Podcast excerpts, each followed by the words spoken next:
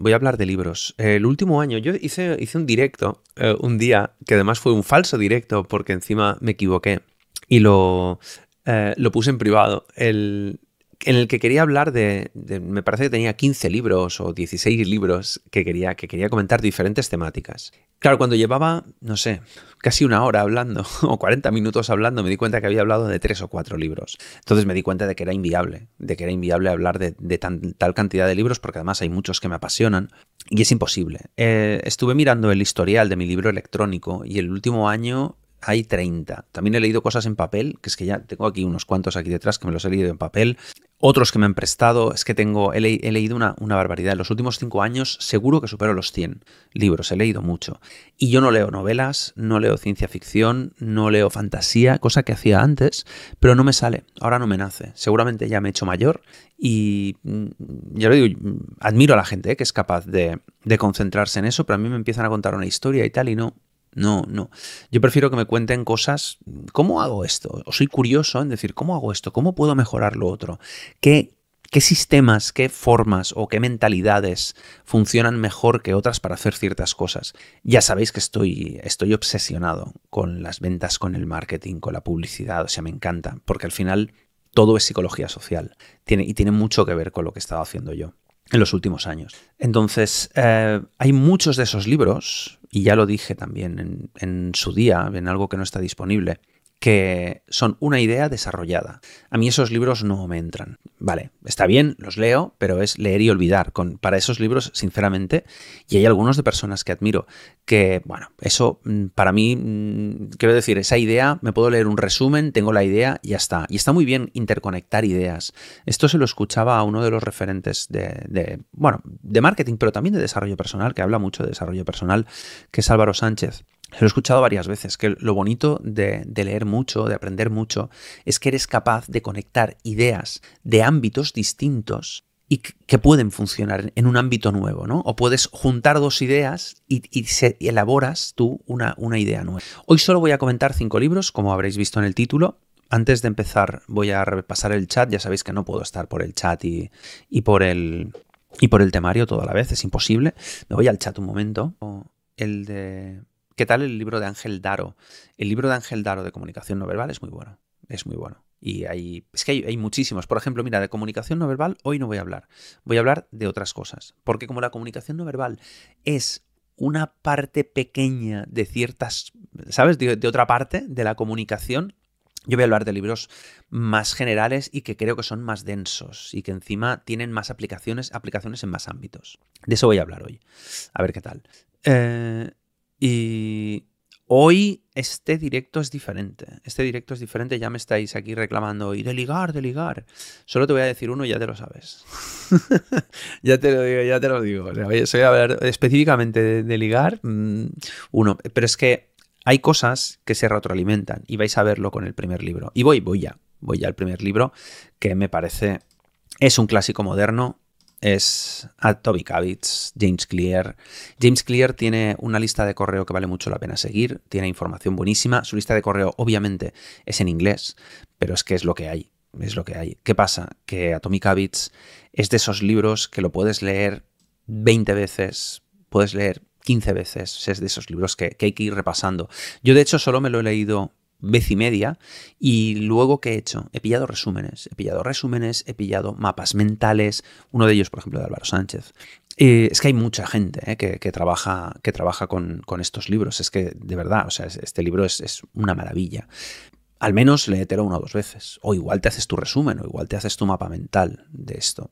¿Qué, qué es hábitos atómicos? Hábitos atómicos podemos pensar que es, no, esto es para no procrastinar. No, no, no es eso. Hábitos atómicos va, se basa en que todo, todo lo que tú le das al tiempo, te lo devuelve multiplicado. Y eso es muy poderoso, porque nosotros no estamos cableados para pensar a largo plazo. Nosotros pensamos a corto. Por eso queremos comer comida basura. Por eso vemos a una tía buena y, ya, ya, queremos, ya queremos acostarnos con ella. Esto eh, me recuerda que estuve escuchando una entrevista que le hicieron, creo que fue el láser, a, a una experta en, en hormonas, eh, no me sale ahora el nombre, eh, que trabaja con Pinker, con Steven Pinker, y, estaba hablando del poder de la testosterona.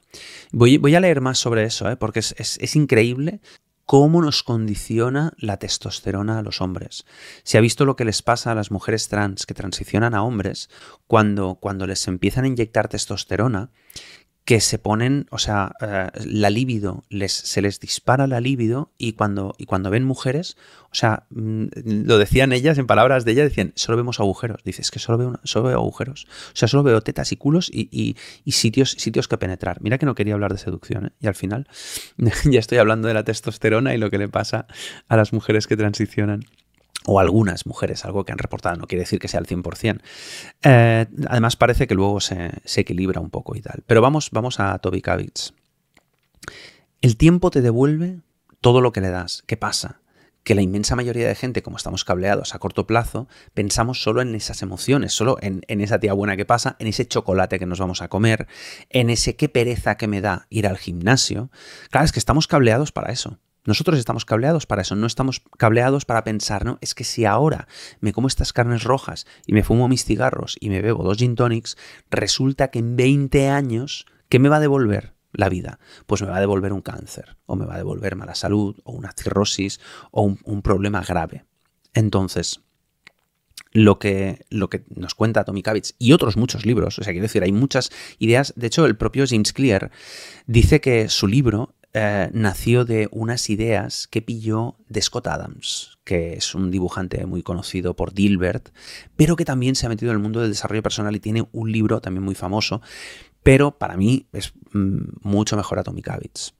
Entonces, ¿qué pasa? Que evidentemente te va a hablar de hábitos y te va a hablar de cosas que puedes hacer. Y yo lo voy a ligar, evidentemente, con, mi tema, ¿no? Como siempre, siempre, siempre voy a ello. Pero es que me parece mm, brutal lo poderoso que es esto. Porque en cuanto a, hábitos, el, problema es que si tú piensas a corto plazo, malo. Pero si piensas a medio plazo y piensas en implementar hábitos, es lo que dice James Clear.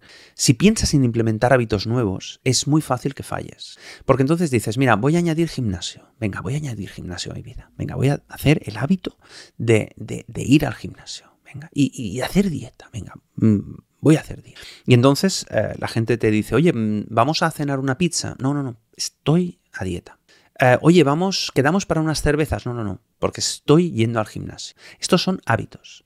Está bien hacer eso. Está bien hacer eso. Y luego hablaremos de sistemas. También habla de sistemas James Clear. Pero la idea bueno, esto viene mucho de Scott Adams también, ¿eh? lo de los sistemas. Eh, porque si pensamos en objetivos, en adelgazar esos 5 kilos, en, levantar tanto peso, en hacer tantas dominadas, esos son objetivos. Pensar en eso, receta para el fracaso. O sea, lo que hay que pensar es el sistema. ¿no? Básicamente es esto. ¿eh?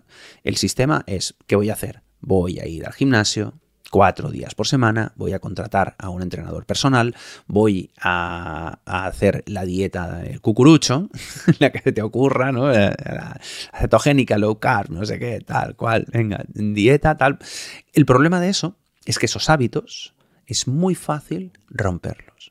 Porque en realidad, ¿qué estamos haciendo? Estamos tratando de modificar un comportamiento. La fuerza de voluntad, ya lo sabemos, dura poco, estamos cableados al corto plazo, todas esas cosas. Somos muy emocionales, entonces las emociones nos vencen, ¿vale?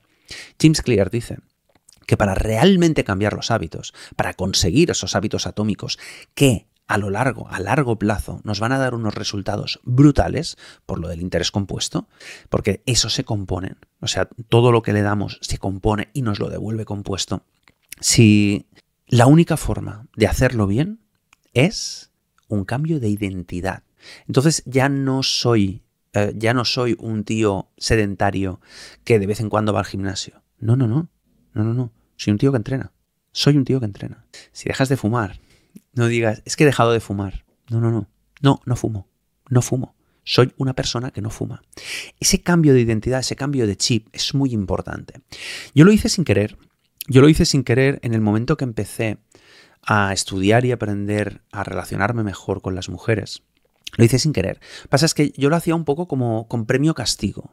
Igual no lo hacía de la mejor forma posible. ¿eh? Pero cuando yo tenía la oportunidad de interactuar con chicas, y me daba vergüenza, me daba miedo, me costaba. me decía a mí mismo, ¿qué soy? ¿Un frusco o soy un aven? ¿Soy un frusco soy un aven? Era así. O sea, si no lo hago, estoy ganando puntos a frusco. ¿Qué pasa? Yo me pasé. Yo me fui tal vez a un extremo al que no recomiendo ir, no lo voy a confesar ahora, este, día no es el día de, confesar cosas, he hecho cosas que no, que no tocan, de verdad. O sea, cosas, cosas que, que, no tocan, interactuar con personas y en situaciones que no tocaba interactuar, que era mejor no hacerlo, que era más adecuado. También aprendí de eso. También aprendí de eso.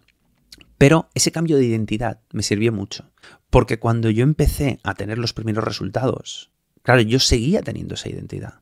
Yo no era, no, no, yo estoy haciendo esto para encontrar a una chica. No, no, no, no, no.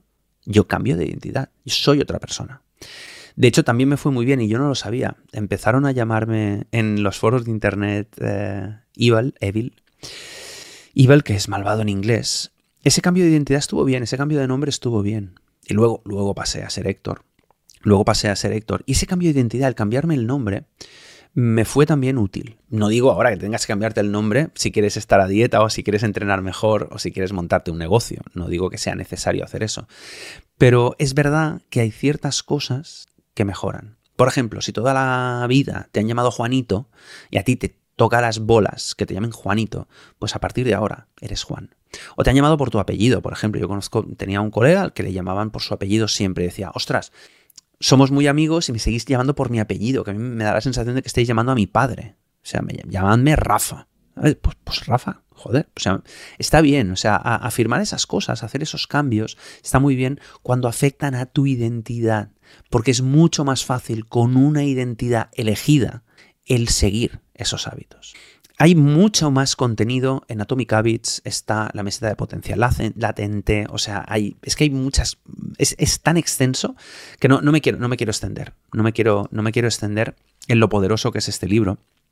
Es una maravilla, es, es una maravilla y lo recomiendo, ya te digo, prácticamente cualquier persona y sobre todo, evidentemente, alguien que esté metido en el mundo del desarrollo personal, eh, es que seguro que muchos lo habéis leído. ¿Alguien lo ha leído?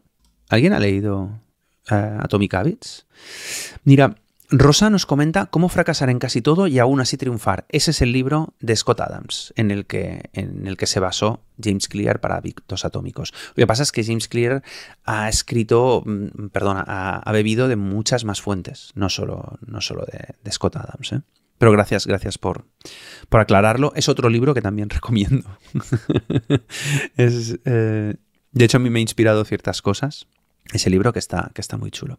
Vale, eh, vamos al siguiente libro. Este es probable que os, que os suene más. Este es probable que, os suene más porque este es. Creo que eh, solo hay dos de autores españoles y este, este es uno de ellos. Invicto, de Marcos Vázquez. Otro grande otro grande. Hay personas con las que he tenido la suerte de, relacionar. Eh, me he relacionado superficialmente con Marcos Vázquez, ha estado en mi podcast, eh, le entrevisté, he estado en un programa suyo de, diferentes cosas, pero más, más de emprendimiento, más de emprendimiento y de, modelos de negocio que de fitness, que es un poco, digamos, su fuerte, pero claro, él de montar negocios también ha aprendido mucho por propia experiencia y, y me, parece, me parece un auténtico genio un auténtico genio, una persona, un modelo a seguir, un modelo a seguir en muchos aspectos. Pero además, este libro ha tenido un poco la suerte de caer en manos de personas muy famosas, muy conocidas. Es un bestseller ya, es un bestseller en español, es un bestseller. Porque se lo ha leído futbolistas, empresarios, se lo ha leído gente muy conocida del mundo de la televisión, lo han ido recomendando. Y es que es verdad que el estoicismo es muy poderoso, muy poderoso, el estoicismo es muy poderoso y está muy, es muy actual. Es una filosofía muy aplicable actualmente. Y yo me voy a ir a las cosas que me inspiran más del estoicismo, pero es que hay, hay 40.000 más. ¿eh? Básicamente, hay que, hemos de entender que en nuestra vida las cosas van a ir mal. ya me digas, joder, qué puto pesimista. Sí, tío, las cosas. Si haces cosas, te van a pasar cosas malas. O sea, la única forma de evitar que pasen cosas malas es no hacer nada. Y eso es lo que decía Marco Aurelio, eh, esta cita, no sé, no sé cuándo la publiqué, si la he publicado hoy o ayer. Es que es así. O sea, el, tema es, el tema no es si hay vida después de la muerte, ¿sabes? O sea, el tema es, ¿vas a atreverte a vivir? no es así la cita de Marco Aurelio, pero es, es eso. Si te atreves a vivir, es que alguien te da por culo. O sea, alguien te va a venir alguien y te va a dar por culo. Sea el gobierno por los impuestos, sea eh, gente que te odie, haters, vas a tener haters. Eh, si, evidentemente, si quieres tener pareja, pues te van a salir cosas mal.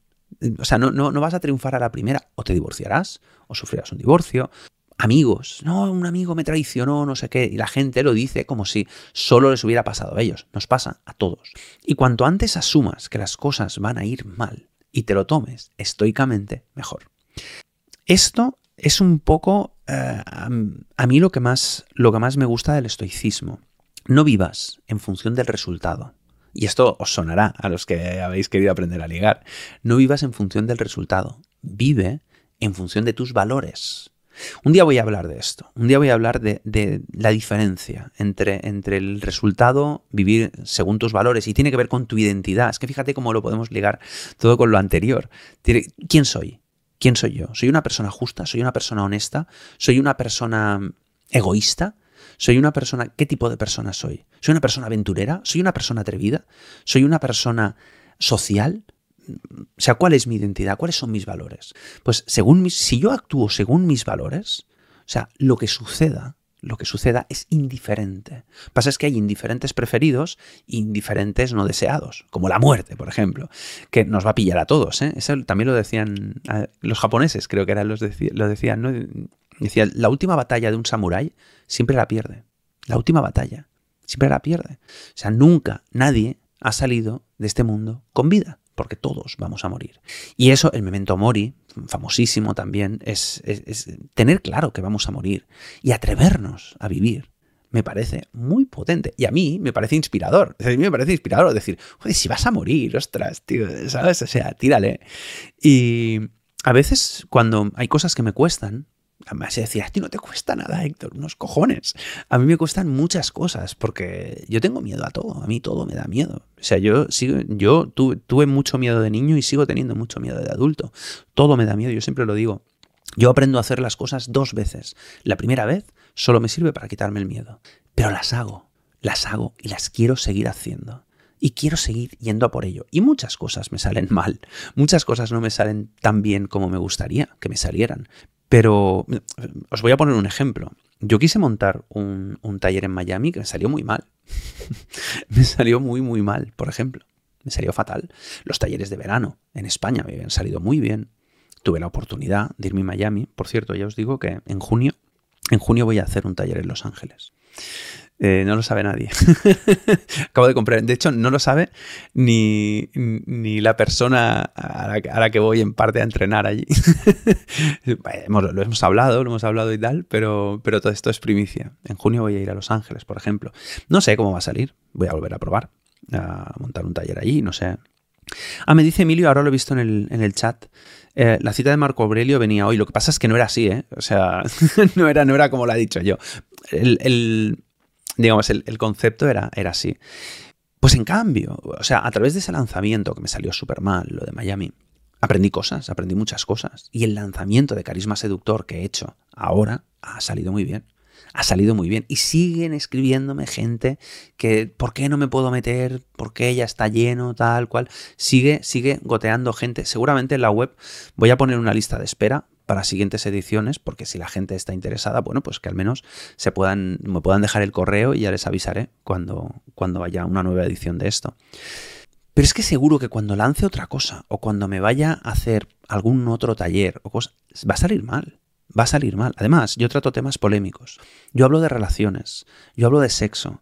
Yo hablo de ligar. ¿Creéis que no van a venir a por mí algún día? o sea, ¿pensáis que, no me van, no me van a, liar una gorda algún día en la tele? Claro que lo van a hacer. Claro que lo van a hacer. Ya os lo digo yo. Si no en la tele, en las redes o donde sea. O va a venir algún gilipollas y se va a meter conmigo, famoso. Seguro. Seguro. Pasará. Eso pasará. Pues de eso va el estoicismo. Eh, ¿Qué voy a hacer yo? Pues actuar según mis valores. Yo voy a actuar según mis valores. Me acojona que me pase esto. Claro que me acojona. Mucho. O sea, me da mucho miedo. Me da mucho miedo. Y cuando me han pasado cositas muy pequeñas, hace poco en cuatro, sacaron un pequeño vídeo mío hablando de cosas de acoso. ¿Qué pasa? Es que me dedicaban cinco segundos. En realidad iban a por otro. Pero estaba allí ya. O sea, es, cuestión de que, de que alguien me pique cariño y ya está. Mm, pero ostras, a cambio de esto, yo me siento muy reconfortado de vivir y actuar según mis valores.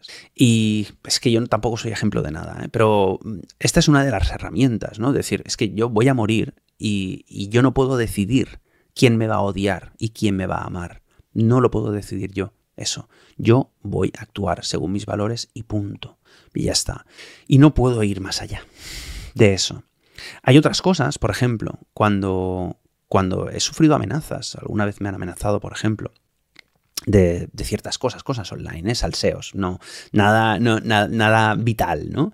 Pero de, de wow, te voy a hundir la reputación porque no sé qué, porque has hecho esto que no me ha gustado y tal, no sé qué, esas cosas, pues eh, he aplicado la herramienta, que también está en Invicto, de mirar las cosas a largo plazo. Porque a corto plazo, ahí hay taquicardia, o sea, y lo he pasado muy mal, ¿eh? Taquicardia, ganas de llorar, ganas de, decir, mira, pues, pues mira, mm, cierro mis, redes o lo que sea, ¿sabes? O sea, o algo, así, o me busco un abogado y voy a por todas.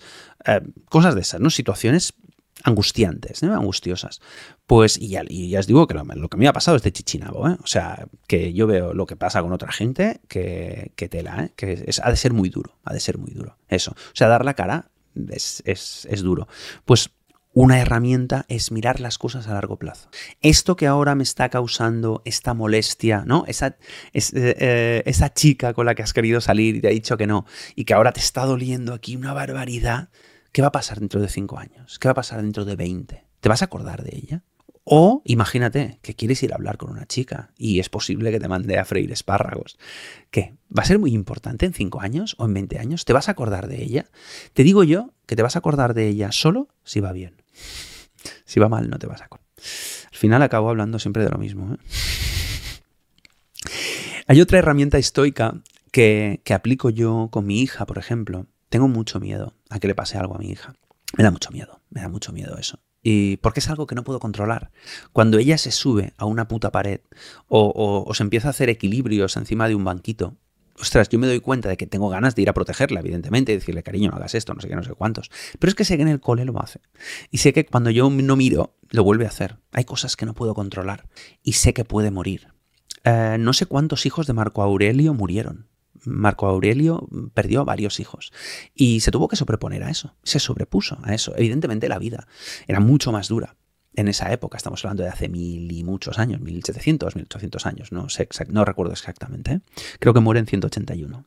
Ahora, ahora me he tirado el pisto, igual, igual me equivoco, ¿eh? pero sí creo que muere en el año 181.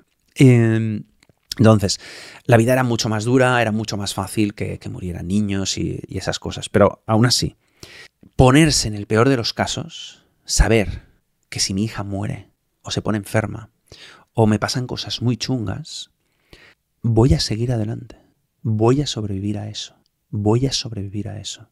O sea, el ponerse en el peor de los casos, aunque parezca contra, contraproducente, decir, pero ¿para qué piensas eso? Es que es inevitable, vas a pensar en eso. Pero es mejor pensar en eso conscientemente y decir, vale, entonces, en el peor de los casos, ¿qué va a pasar? Pues bueno, que la va a palmar, vale, la palma. pues la palma, vale, vale. La palma, entonces, vale, ya veremos, ya veremos cómo, cómo lo afrontamos, ¿no? Duelo, tal, no sé qué. Vamos, vamos a afrontar eso. En el peor de los casos, ¿qué puede pasar? Que la palme yo, vale.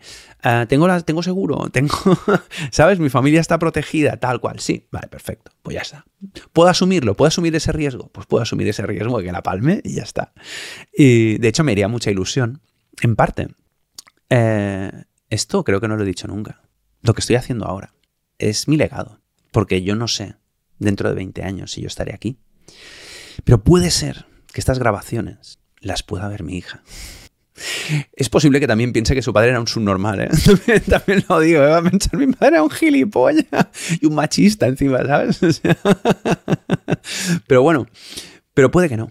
Pero puede que diga, joder, tío, vea cojones que tenía mi padre de, de ponerse ahí delante de la cámara y hacer estas cosas. O sea, para que veáis por dónde va el, estoicismo. Eh, luego pasa otra cosa. Marcos Vázquez en Invicto también habla de las terapias cognitivo-conductuales, también habla de cosas que tienen que ver con la psicología moderna, porque no se queda en, hace dos mil años. Viene ahora y te dice, pues fíjate, es que resulta que nos hemos dado cuenta que los niveles de felicidad tienden a equilibrarse. Si mañana te toca la lotería, tú igual piensas que si mañana te toca la lotería y te tocan 50 millones de euros, que serás feliz para siempre y ya no volverás a tener problemas. Mentira.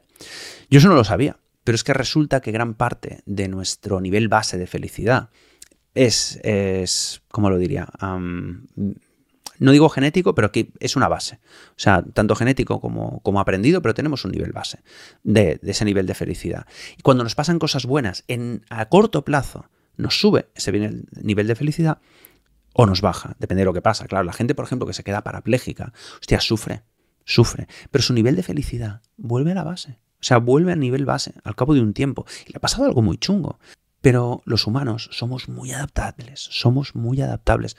Mm, o sea, entiendo que hay cosas que son putadas y que, que hay gente que, vive con limitaciones. Y otras cosas que molan mucho. O sea, claro, si te tocan 10 millones de euros, pues es más fácil. O sea, las cosas se, convierten en, en más fáciles. Pero aún así, la felicidad, la felicidad subjetiva, tiene a veces poco que ver, cuando tenemos las necesidades cubiertas, tiene poco que ver con lo material y más con lo emocional y lo psicológico. No lo digo yo, todo esto está en Invicto. ¿eh? Y obviamente los estoicos también hablan de prepararse para los malos tiempos. ¿Cómo? Con la incomodidad voluntaria. Esto es, muy potente. Tengo un vídeo, igual pongo, igual pongo algunas notas por aquí. Tengo un vídeo sobre la incomodidad voluntaria que es que vale mucho la pena eso. O sea, ¿por qué ayunamos? ¿Por qué vale la pena de vez en cuando pasar un poco de frío, ducharse con agua fría, eh, levantarse pronto, mm, hacer esos esfuerzos? ¿Por qué vale la pena? Hacer todo eso. Pues vale la pena todo eso porque eso te hace más fuerte. Aunque parezca mentira, te hace más fuerte. Y fíjate que a nivel mental también te puedes hacer más fuerte como exponiéndote a opiniones contrarias a la tuya. Yo lo hago constantemente. Y eso que hoy en día con las redes sociales es muy tentador meterte en tu cámara de eco y si eres de izquierdas, escuchar solo a gente de izquierdas, si eres de derechas, solo gente de derechas. Eh, yo qué sé, si eres muy cientifista como yo, eh, no es que sea científico, ¿eh? cientifista como yo, pues escuchar solo cosas de ciencia y todo lo que suene esotérico, ¿sabes? Hacerla así. Si huele a incienso, ya malo, ¿sabes? Si aquí hay hierbas, ya, ya malo. Bueno, pues, pues yo me expongo a muchas cosas de estas. Yo me expongo a cosas, a opiniones contrarias a las de los demás. Es muy enriquecedor. No, opiniones contrarias a la mía, perdón. He dicho contrarias a las de los demás. Que sería la mía entonces, ¿no? Doble negación. No, no, no. me expongo a opiniones contrarias a la mía. Oye, voy al chat, que he visto que, he visto que estáis aquí escribiendo cosas y no os estoy haciendo ni caso. Vale. Veo que os estáis aquí comentando cosas de los, de los libros. Estupendo, perfecto. Ahí están mis gemelos preferidos, Álvaro y Enrique. Bienvenidos, ¿eh? Por aquí. Y vosotros algunos de estos creo que ya os los he recomendado, pero bueno, os, van a molar. Eh, no sé si, pues mira, ahora Rosa acaba de decir que a mi hija le encantará leerme. Es que igual hago también una recopilación de experiencias y de historias. Igual lo hago, ¿eh? Igual lo hago. Porque he visto que, tengo más anécdotas que contar de los últimos 14 años de las que yo creía. ¿eh? Porque es que no he llegado ni, o sea, no he contado ni, he contado muy pocas. ¿eh? Y, he escrito, llevo 300 y pico correos ahí escritos ya. ¿eh? No, llevo mucho escribiendo, escribiendo correos, pero, pero bueno. Allá voy. Vamos a más libros, vamos a más libros. ¿Por qué se me ha ido esto? Ah, vale, está aquí. Perfecto. Esto no, sé si os lo he dicho, pero entendéis, entendéis que no, o sea, aquí no hay ningún enlace de afiliado, nadie me paga absolutamente nada por, por esto, o sea, yo os estoy recomendando libros que de verdad, de verdad recomiendo y, que, vamos, o sea, os lo diría, ¿eh? Si, fuera afiliado de, algún, de alguno de estos, ¿eh? pero no es el caso. ¿eh? eh por, por buscar mal, me ha parecido una edición que no la conozco de nada, pero me da igual. Es este, es el señor Chris Boss. Es un boss, de hecho. es un jefazo. ¿Por qué es importante leerse esto para la vida? Porque la vida es negociar. Y negociamos cuando queremos que nos suban el sueldo. Negociamos cuando queremos que alguien se acueste con nosotros. Negociamos con nuestra hija para que se duche sin montar un drama, cosa que de momento no consigo. Negociamos para que también la niña recoja las cosas o se vista o coma, cosas así. todas esas historias. Eh, negociamos con nuestra pareja cuando queremos salir con los colegas y nos está diciendo es que yo quiero que vayamos a casa de, yo qué sé, ¿sabes? De, mi padre para no sé cuántos. Estamos negociando siempre. Negociar es básico. Y un clásico, por eso, Chris Voss eh, lo pone en el título, un clásico es, si yo te pido 10 y tú me pides 5, pues lo dejamos en 7 y medio. Nunca dividas la diferencia. Y explica por qué. Chris Voss, este señor, eh, colaboró trabajó para el FBI, no sé exactamente su nivel de implicación, pero fue eh, negociador de secuestros. O sea, él negociaba con secuestradores, con gente muy mala, evidentemente. Y aprendió mucho, ahora se dedica a la formación. De hecho, estuve a punto a punto de, de inscribirme en una suscripción que costaba 400 y pico de euros solo por escuchar una clase suya. Porque esa me parece muy poderoso. Es, muy bueno, Chris Voss, o sea, explica cosas buenísimas y en situaciones tensas que he sufrido yo, he aplicado cosas suyas con mucho éxito. Hay una que me gusta mucho, que siempre es, un clásico, ¿eh? que es cuando nos hacen una petición no razonable. A una petición no razonable, por ejemplo, eh, queremos un millón de euros o, lo matamos, ¿no? En un secuestro. Él decía, no digas no te voy a pagar un millón de euros. No, porque eso sería decir un no. En lugar de decir eso, trata de que la otra persona tenga que buscar una solución. Por tanto, le dirías, ¿cómo pretendes que te pague un millón de euros? Si no tengo dinero, o si no sé si esta persona está ni siquiera viva o muerta, si no sé, con un condicionante que lleve a la otra persona a buscar una solución. Porque en realidad la persona que está negociando contigo quiere una solución. O sea, al final eh, hay, que entender eso, y esto nos lo, nos lo explica Chris Voss, que las dos personas, los dos interlocutores, están buscando una solución. Y si no es así, entonces no es una negociación. Si hay una de las dos que quiere que se rompa la negociación, se va a romper igual. Entonces, o sea, entonces hagamos lo que hagamos, da igual, no importa. Pero esa es una forma muy inteligente de decir que no. Y, yo me libré, me libré de, una de una forma bastante, bastante parecida a esto. Bastante parecida a esto, aplicando, aplicando estas cosas con alguien que era bastante manipulador y bastante hábil para, para estas historias. Y yo lo recomiendo muchísimo. Recomiendo muchísimo este libro. Hay un montón de anécdotas, un montón de cosas. También he de decir que el señor Chris Voss, eh, como muchos otros, tiene un ego que no le cabe en la portada del libro. Y se da méritos que, en mi opinión, no le corresponden que yo creo que no le corresponden. Como que un, un secuestrado se, fugó de sus secuestradores y dice, eso fue gracias a que conseguimos un estado de nervios y de, y de poca colaboración entre los... A ver, no. Está metiendo ese caso porque salió muy bien, porque acabó muy bien, pero en realidad no acabó muy bien gracias a él. O al menos mi opinión es que él no tuvo absolutamente nada que ver. O sea, al final, mm, bueno, pues el secuestrado se fugó, ya está, ¿no? Bueno, final feliz, pero, pero decir que eso fue gracias a, su negociación, a mí me da que, me da que no. Me da que no. Aún así, eh, me parece magistral lo que explica. Explica cosas que no se las he leído a nadie más. Y eso, mm, hoy en día, con toda la información que hay por ahí, es muy interesante. decir, no, no, es que es como Cialdini. O sea, todo el mundo que habla de persuasión habla de Cialdini. ¿Por qué? Pues porque él escribió cosas en un momento dado que nadie más había dicho. Entonces, o, no había publicado. Tú dices, vale, no todo viene de sus estudios y de sus investigaciones. Él recopiló muchas cosas. Pero ostras, es que nadie lo había dicho hasta el momento. Y todo el mundo que quiere hoy en día vender, persuadir, escribir, oligar, eh, se lee Cialdini. Es que es, un clásico. Pues yo creo que con Chris Voss, todo aquel que quiera negociar, y estamos negociando constantemente, vale mucho la pena leerlo también. Es, muy poderoso y es, es, una enseñanza para la vida. Mm, fantástica. Venga, vuelvo al chat un momento y si no hay ninguna pregunta, vamos al cuarto libro. Voy a acelerar un poquito. ¿eh? Ahora me habéis preguntado si el libro de, de Chris Voss tiene que ver con el de romper la barrera del no. Pues no sé, no sé si incluso es el mismo libro, ¿eh? porque a veces les cambian los libros. ¿Por qué busco Chris Voss y me salen cosas que no tienen nada que ver? Porque lo habré escrito mal. Ostras, qué fuerte. No sé, honestamente, no sé si es el mismo libro. Es que no sé si es el mismo libro o no. Vamos a, voy a mirarlo. A ver. Yo creo que es el mismo libro, pero en español, ¿eh? Por lo que está diciendo aquí. El de rompe la barrera del no. Pero no lo sé. Tendría que ver el índice. Sí, esto es, eh, es el mismo libro, ¿eh? Es el mismo libro. O sea, rompe la barrera del no. Vamos a... Lo voy a escribir aquí. Rompe la barrera del no es el mismo. Es never split the difference. Por al menos eh, me he leído la intro y, por lo que recuerdo es, lo mismo. Es la misma, la misma intro. Por tanto, si es la misma intro, asumo que es, que es el mismo libro. Esto pasa, ¿eh? También hay otro que en inglés se llama Yes, eh, que también, también es de persuasión, y, en español no me acuerdo cómo lo llamaron, lo llamaron de otra forma que no tiene nada que ver, pero yo diría que es, que es el mismo libro. Y, si alguien tiene una, más información que yo, pues que, lo diga. ¿Qué pasa? Yo lo leo en inglés, todo esto lo leo en inglés, entonces me es, más fácil, me es, más fácil directamente hablar del, del libro en inglés. Vale, o sea, ya, sea, ya, tenemos tres libros. Voy, voy muy lento porque es que, es que son libros muy buenos, muy buenos que valen mucho la pena comentar. Tienen, tienen tantas cosas que comentar estos libros que es que valen muchísimo la pena.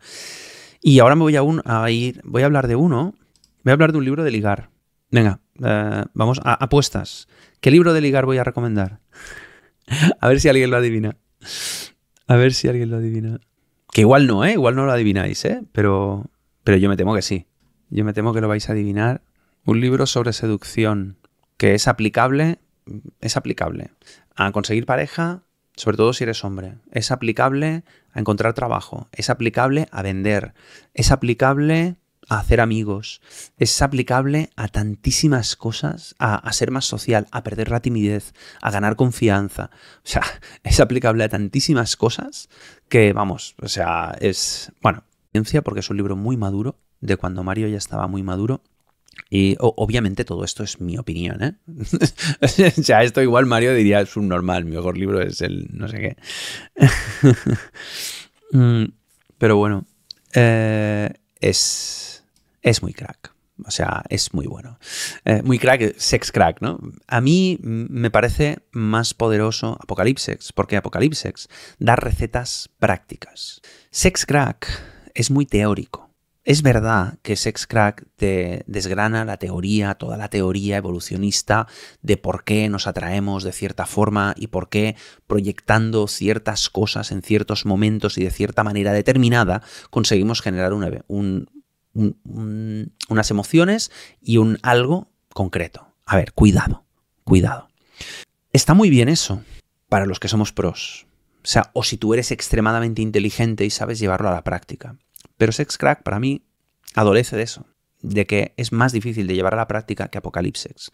Apocalipsex son 10 actitudes, creencias y formas de hacer que te pueden llevar, ya te digo, es que además sirven, por ejemplo, todo lo que es fomenta, detecta, expresa, sirve para generar relaciones comerciales o generar relaciones de amistad. Eh, escala o siembra, sirve para vender. Es que, es que hay mandamientos, impon tu presencia, claro que sirve para vender también todo esto. Es que es lo mismo, es lo mismo, o sea, sirve para tantas cosas y para negociar. Es que sirve, sirve para tantísimas cosas. El contacto físico. ¿Crees que no, que no es importante el contacto físico también para generar empatía, para vender, para generar conexiones? Claro que sí. O sea, es, es brutal, brutal. Y encima, ya digo, tiene esa madurez en la que hay, sobre todo creo que es en la partir de la tercera o cuarta edición, que incluye la secuencia típica, que es, que es algo que es clave. Que sí, que la secuencia típica de Mario se parece mucho a la secuencia típica de Mystery, ya lo sé, que probablemente se basó en, esa, en ella. Probablemente, probablemente. ¿Pero y qué? ¿Le quita mérito? No, si es buenísima. si la secuencia típica es buenísima, funciona muy bien. Si, si, estos mandamientos son fantásticos.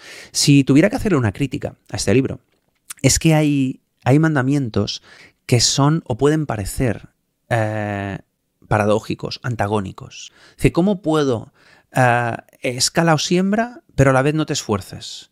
¿Cómo puedo hacer eh, que, me resbale, pero a la vez fomentar, detectar y expresar? Es verdad que se puede parecer eso. ¿Qué pasa? Hay que calibrar. Es que al final la respuesta suele ser, suele ser eso. Dice, ¿cómo sé que no me estoy pasando de fomentar y voy a caer en la friendzone? ¿Cómo puedo saber que no me estoy pasando de tratar de parecer demasiado alfa? ¿no? Por ejemplo, no imponiendo mi presencia. Pues calibraje práctica, experiencia. La gracia es que al ser mandamientos, al ser mandamientos puedes practicarlos de uno en uno, que es la forma, la mejor forma de practicar y mejorar. Podría hablar horas de este libro. Podría hablar horas porque me lo he leído y me lo he escuchado decenas de veces, decenas de veces. Me parece maravilloso, me parece maravilloso, me parece, ya digo, el único libro que realmente hace falta leerse. No tienes por qué leerte más, te puedes leer más. Esto, esto pasa como con el marketing o con el copywriting, ¿no? Que igual te lees cuatro o cinco y el resto ya se van repitiendo se van repitiendo. Tampoco hay nada mucho más novedoso que sea, oh, una maravilla. No, no, no, no. Y, yo soy un poco como estos, como, estos profes de fitness que recomiendan no tomar mucho suplemento. Pues yo recomiendo mm, ni comprar muchos cursos, ni comprar muchos libros, ni, ni mirar muchos vídeos.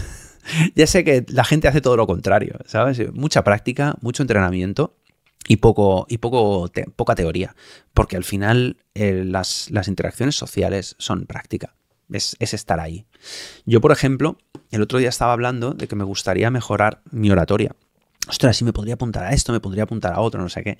Y, un colega me decía, pero si tú, con la cantidad de vídeos y directos que has hecho, con la cantidad de horas que te has expuesto a hablar delante de gente, ¿tú crees que te iban a enseñar algo? Yo estoy seguro de que sí. Sí, yo estoy seguro de que sí. O al menos yo podría hacer consciente cosas que ahora hago de forma inconsciente. Cosas que pueden ser positivas o cosas que pueden ser negativas. Pero, y ahora no sé por qué lo decía esto.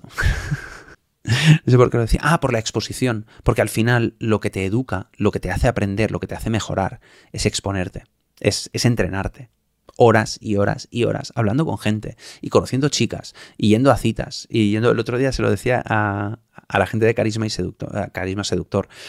Eh, vete a speed datings, vete a reuniones sociales, vete, mm, practica y conoce gente. Porque, mm, y esto lo estoy viendo, lamentablemente, que, que la gente se queda en su círculo en su círculo o en lo cómodo. Y la gente me sigue preguntando, ¿cómo puedo ligarme a la chica del gimnasio para no tener que salir a conocer chicas nuevas? Pero es que olvídate, o sea, yo no digo que no puedes ligarte a una chica en el gimnasio, claro que puedes, lo he hecho. Pero no es, pero es que no tiene que ser eh, el pensar que solo puedes hacerlo allí. O en el trabajo, lo típico. La chica del trabajo de la que acabas enamorado y que aquella no va a ningún lado. O si va a algún lado, mm, va a tu pareja, a ser tu pareja, pero así no se practican habilidades. O sea, está muy bien tontear con las del trabajo, está muy bien tontear con tus amiguitas de no sé dónde, está muy bien tontear con las del gimnasio, está muy bien todo eso, pero que no sea tu base. Tu base tiene que ser otra tienes que conocer a mucha gente y practicar mucho. Y, eso es lo que al final da, resultados ¿eh? y da mejoras muy bestias. Yo cuando estuve mirando cifras de la gente que no tiene sexo joven, flipé. Flipé. Porque es que será porque están todo el día en TikTok y bueno, hay, mil motivos, ¿no? será multifactorial. Pero es absurdo, es absurdo, porque la gente con la que yo me relaciono, o sea, tienen pareja, tienen sexo, tienen lo, lo que les dé la gana, lo que les dé la gana. De hecho, se lo, decía el otro día a una compañera que de mis colegas, el más frusco soy yo. soy el que estoy, soy el que estoy con la niña, eh, el que tiene la vida como más, como más aburridilla, ¿sabes? O sea, mm, soy, es un poco eso, ¿no? Estos, yo tengo algunos que, viven, estos viven como, como ligones. También es verdad que, bueno, yo viví durante una época así ya estoy bastante más calmado. También, también va por momentos. También, también es verdad que va por momentos. Voy a leer el chat. Va, tío. Te amo, Silvia. Eh, es que no, no, paras, ¿eh? No paras. Eh, encima, hasta, hasta YouTube te está ocultando comentarios. Porque es que. Es que no paras, ¿eh? De, de, ir a por Mario. Ah, te he silenciado un ratito, ¿eh? Y si te de echarte, de hecho. No me voy a meter en una discusión, ¿eh? con, con, este chaval que, que, le tiene tanta manía a Mario, ¿eh? O sea, es que no, no vale la pena. No vale la pena, pero la próxima te vas a la calle y no vuelves. Eh, es que no, Ya te digo, o sea, yo entiendo ¿eh? que, alguien tiene la creencia de que, de que malo porque da consejos a chicas. Eh, pues, tío, pues mira, si, si, si los guruses tienen que enseñar lo que tú quieres porque lo decides tú, mm, mal vamos. Mal vamos, es como si alguien se quejara de que, de que Mario habla de fitness. Pues tras habla de fitness pues porque a él le resuena mucho cuidarse. Y la salud para Mario es un pilar básico de una buena vida. Son sus valores. ¿Os acordáis lo que he dicho antes del estoicismo? Y si le pica a alguien, si alguien le pica, pues que se rasque. Y eso es lo que hace Mario. Y que conste que ya no trabajo con él, ¿eh? o sea, que no, que no tengo, tengo, tengo, cero, cero relación ¿eh? con, con eso, ¿eh? Pero, Vamos, eh, troles a, la cueva. Vamos con el último, que este, este igual es una sorpresa. Igual este es una sorpresa para, para algunos, porque no es... Es un clásico moderno, es un clásico moderno, no es de... Estuve, estuve por sacar el de Kiyosaki, el padre rico, padre pobre, pero es que es tan, tan... no sé explicarlo. Eh, tan básico, el de Kiyosaki, que no me mola, que no me mola. Me gusta más este, me gusta más este. Es de MJ de Marco, The Millionaire Fastlane. Uh, MJ de Marco. A ver si me sale en español. La vía rápida del millonario. The Millionaire Fastlane. Vale. Este libro es, es muy bueno. Muy bueno. Sobre todo si te interesa. A ver, si trabajas para cuenta ajena, lételo ya. lételo ya, porque te vas a quedar en plan. Cago en una puta, estoy aquí. Estoy aquí haciendo rico a otro, básicamente.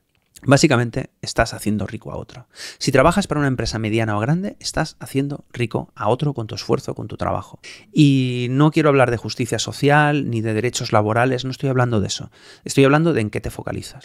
Y luego, también es que hay otras ideas también muy poderosas aquí, que es el de las inversiones a largo plazo. Que hay otra gente que te dice, no, lo que tú tienes que hacer es ahorrar esos 150 euros al mes y claro, al final del año son mil euros, mil euros en un año, mil y pico de euros, y esos euros los pones en unos fondos, en unos plazos y no sé qué, y dentro de 35 años vas a tener 200.000 euros. Vale. Eso no es lo que propone MJ de Marco, ni mucho menos. Eh, me raya, por cierto, no saberme el nombre, pero tampoco he hecho el esfuerzo de, buscarlo. Ahora que lo estoy leyendo en voz alta, dijo MJ, llamarle MJ todo el rato, pero bueno, es lo que hay. Pues eh, el señor de Marco te dice eso, dice, la vía rápida. O sea, te dice, si tú puedes ser millonario a los 30, no te esperes a los 45. Ya sé que no todo el mundo puede hacerse millonario, no todo el mundo tiene el talento, ni la capacidad de trabajo, ni la ambición para hacerse millonarios. Yo no soy, por ejemplo, un ejemplo de eso. Ah, yo seguramente podría ganar mucho más dinero haciendo, haciendo cosas que no tienen nada que ver con esto, seguramente. Pero es que esto me interesa y esto me hace feliz ahora, ahora. La pasta me motiva menos. A mí. Pero es que hay personas, y las he conocido, he conocido personas que les da un placer casi sexual ganar dinero, porque no es el dinero, no es solo lo que el dinero puede comprar, que el dinero puede comprar muchas cosas, es el reto, es el juego, es el marcador ya se cuida de sí mismo, es, es estar ahí en ese juego. Y hay gente que gana mucho dinero, he conocido gente que gana mucho, mucho dinero, pero haciendo mucho esfuerzo también, ¿eh? O sea, em, este libro no es. Este libro no es de hágase rico en siete días sin saber programar y sin saber hacer una web. No va de esto, ¿eh? No va de, hacerte nichero de no sé qué cosas en Amazon y sin esfuerzo y sin stocks y tal. No, no, no. Te está contando las cosas como son. te está contando las cosas como son y te está contando que, tienes que hacer lo que nadie más está dispuesto a hacer. Básicamente es esto. Básicamente te dice, como trabajes para otro, ya estás palmando. ¿Sabes? O sea, es, es así, ¿eh? O sea, mentalidad. O sea, mentalidad. ¿En qué te tienes que, focalizar? En crear algo de valor para otros y que tú seas capaz de crearlo. ¿no? Y, es, eh, va un poco por ahí, ¿no? O sea, la velocidad. Para, para De Marco es súper importante la velocidad. ¿Qué es el mundo startup? Básicamente el mundo startup es esto. O sea, la gente es... Mm, igual no sé si conocéis mucho el mundo startup, pero básicamente las startups son empresas que no buscan ganar dinero ahora, Muchas de ellas son deficitarias. Pensad que Twitter sigue siendo muy deficitaria y lleva no sé cuántos años ahí, 10 años, 12 años, no sé. Pero estas empresas no están pensadas para eso. Están pensadas para a largo plazo, o sea, para petarlo mucho, para hacerse muy grandes, para crecer mucho, muy rápido y luego o venderse o venderse a un gigante tipo Google o Amazon ahora o algo así, o venderse o salir a bolsa y pegar el pelotazo. Pero pegar el pelotazo de mil millones de dólares, el típico unicornio. El típico unicornio. O sea, y MJ de Marco está en estas. O sea, él, te dice, tú tienes que buscar esto. Te quieres hacer millonario rápido. Hay gente que lo hace, ¿eh? que antes de los 30, 35 años se hacen millonarios. Y, y, oye, me parece estupendo. Yo no tengo la misma ambición, pero aún así hay partes de su mentalidad que me parecen muy exportables. Por ejemplo, por ejemplo, si quieres ponerte en forma, si quieres, si quieres montar un negocio, evidentemente, si quieres ponerte en forma, si quieres bajar de peso, si quieres mejorar tus relaciones. O sea, tú puedes pensar, no, porque si tú, eh, si tú, yo qué sé, conoces a esa chica del gimnasio, igual te haces su novia, o conoces otra chica que te presenta a una amiga, ¿no? Ese sería el método conservador, ¿no? ¿Y cuál es el método, el, el, el Fast Lane? ¿Sabes? La vía rápida, ¿cuál es la vía rápida? La vía rápida es ir a saco, es ir a por todas, es ir a muerte es ir a muerte, es ir a startup, es ir a startup y ya está. Cuando, esto se lo escuché a Mystery, él decía, y eso a mí es que claro, me despertó mucho Mystery en su momento, por eso también le tengo, le tengo gran admiración. Dice, si tú vas a por una chica, lo más probable es que la pierdas. Si tú vas a por todas, alguna pillarás. Suena muy bestia, pero es que es verdad. Pero es que es verdad. Eh, la mentalidad de startup, de startup, la mentalidad de vamos a por todas, vamos a muerte. O sea, ¿qué, qué me estás contando? ¿no? Y eso, eh, una vez más, a corto plazo. Nosotros estamos pensando a corto plazo, no a largo. O sea, tú en una noche, eh, si no tienes mucha práctica, que esto me ha pasado a mí, te dan dos teléfonos y me voy a mi casa, me voy a mi casa y ya está ya he hecho mi trabajo, ya está, me han dado dos teléfonos. Con estas chicas, vamos, ya tengo novia, tengo seguro que consigo novia. Y luego, esos dos teléfonos no llevan a nada. Sobre todo cuando empiezas, porque no haces bien y, no escalas correctamente y no, generas esa conexión, no, no, te desmarcas suficiente, o igual cierras antes de, de hora y ya te ve como un cazateléfonos. Es que hay tantas objeciones que surgen allí que muchas veces las creamos nosotros mismos, eso, esto algún día hablaremos del tema de objeciones y de, y de, al menos no creerlas tú. Eh, ese, es, otro temazo para vídeo. ¿eh? Ese es otro temazo para vídeo. Pues fíjate como todos estos libros de los que te he hablado, eh, todos tienen aplicaciones en múltiples ámbitos. Y es verdad que yo por mi sesgo siempre lo llevo al ámbito de las relaciones, todo. Pero gran parte de estas cosas yo las uso para mis negocios. Recordad que sigo teniendo una empresa de informática. sigo teniendo una empresa de informática aparte de mi proyecto en carisma y confianza, que, al que le estoy dedicando honestamente el 80% de, mi esfuerzo porque es el que me da el 250% de, de la recompensa emocional. Entonces, por eso, por eso dedico mucho más esfuerzo a esto. Aunque hay mucho del esfuerzo que no se ve. Y eso también, esa es, mira, esa es otra de las cosas que no sé si está en The Millionaires Fastlane, pero también hay que tenerlo claro. Un negocio, un, un, lo que sea, un saber tocar un instrumento. Yo estudié música durante muchos años y la gente se fija en ese tío que, joder, tío, ese tío en una fiesta tocando la guitarrita y todas las mujeres al lado. Y dices, joder, qué cabrón, no sé qué. O el que baila bien. O el que baila, oh, qué cabrón, ah, porque baila, no sé qué, tal, cuatro clases de baile y ya está. No, no, no. Detrás de ese éxito hay mucho trabajo, solo vemos la punta del iceberg. Por debajo hay muchas horas. O sea, tú te puedes decir, no, yo quiero tocar cuatro canciones. Sí, sí, sí, ponte. Ponte y vas a ver qué mal suenas. Qué mal suenas hasta que no le hayas dedicado 500 horas a tocar. Cuando le has tocado 500 horas y luego tocas en público, se te ponen los cojones aquí y tocas peor, mucho peor de lo que tú puedes tocar y dices, ah, mierda, es que no es tan fácil. Es que por debajo de la superficie hay mucho. Y lo mismo pasa con esos tíos que están tan fuertes, con los que ganan tanto dinero, que solo vemos cierta parte. Y claro, el mundo Instagram, el mundo TikTok, solo nos deja ver la superficie, no nos deja ver el iceberg entero. Porque el, iceberg entero, de verdad os digo, o sea, detrás hay trabajo, esfuerzo, sacrificio y, como dirían los estoicos, algún día alguien te da por culo. bueno, eso no lo dirían así seguramente, pero es así, alguien te da por culo, alguien te toma el pelo, cosas no salen bien, ¿sabes? Ahí, pasan.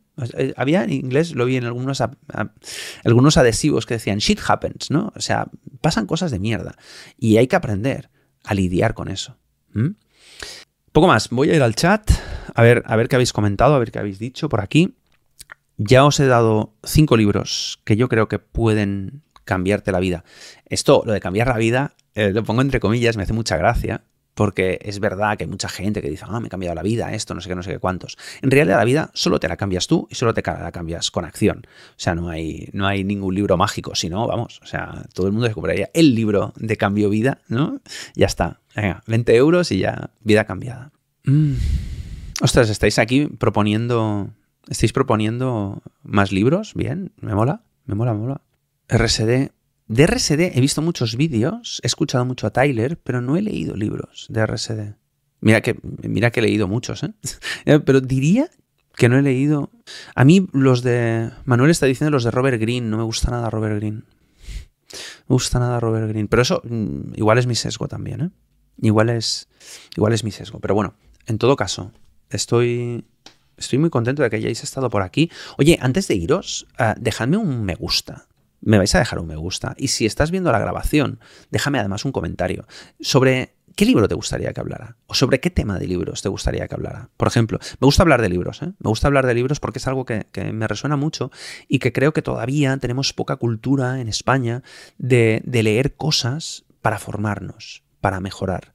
Y, veo, veo, que, es, que es una vía muy, muy poderosa. ¿eh? De, y compartir conocimiento en vídeo sobre libros tiene, tiene su coña, tiene, tiene su gracia eso. ¿eh? Mira, ligar es fácil si sabes cómo, de Mario Luna, Héctor Latorre y Raya Habana, no os lo recomiendo. Es un libro que, primero, está descatalogado. Y segundo, es un libro que es un divertimento, está bien, es gracioso, pero al final es sex crack con, chistes. Y encima la mitad son malos porque son míos. Entonces, no lo voy a recomendar. No, sinceramente, si te tienes que leer. Cuando te has leído todo, dices, mira, ya me he leído todo, voy a reír un rato. Voy a sentarme en el sofá un rato y me lo han prestado, me han prestado este libro y, me lo leo. Y te ríes un rato. Pero ni mucho menos, ni mucho menos es, un libro que, que yo recomiende. Para nada, para nada. O sea, porque, de verdad, prescindible. Pero prescindible como el 99% de los libros que hay por ahí. ¿eh? O sea, yo te digo, es, es más divertido que, que educativo en ese sentido. Pues eso. Un abrazo. Deja tu me gusta, deja tu comentario si estás viendo la repetición y oye, si sabes de alguien que siempre está hablando de desarrollo personal, pero te, te manda libros de Borja Vilaseca, pues oye, recomendar este libro y dile, mira, aquí no huele a hierbas, tío. Esto es, otra cosa, tío. Aunque mm, como comunicador le admiro a Borja, ¿eh? me encanta cómo comunica el cabrón. Venga, un abrazo.